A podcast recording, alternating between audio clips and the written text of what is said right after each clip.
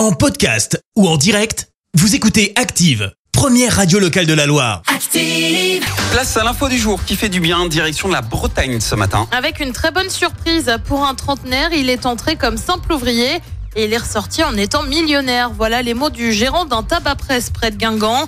Il y a quelques jours, un homme est allé valider son jeu à gratter, le millionnaire. Il pensait avoir gagné 100 000 euros pour une mise de 10 euros. Mais coup de théâtre, le joueur avait en réalité gagné bien plus. Il est devenu tout blanc quand la machine a annoncé un gain d'un million d'euros. Il avait des frissons et nous aussi, raconte le gérant du commerce. Le Breton a été récupéré son gain la semaine dernière au siège de la Française des Jeux à Paris.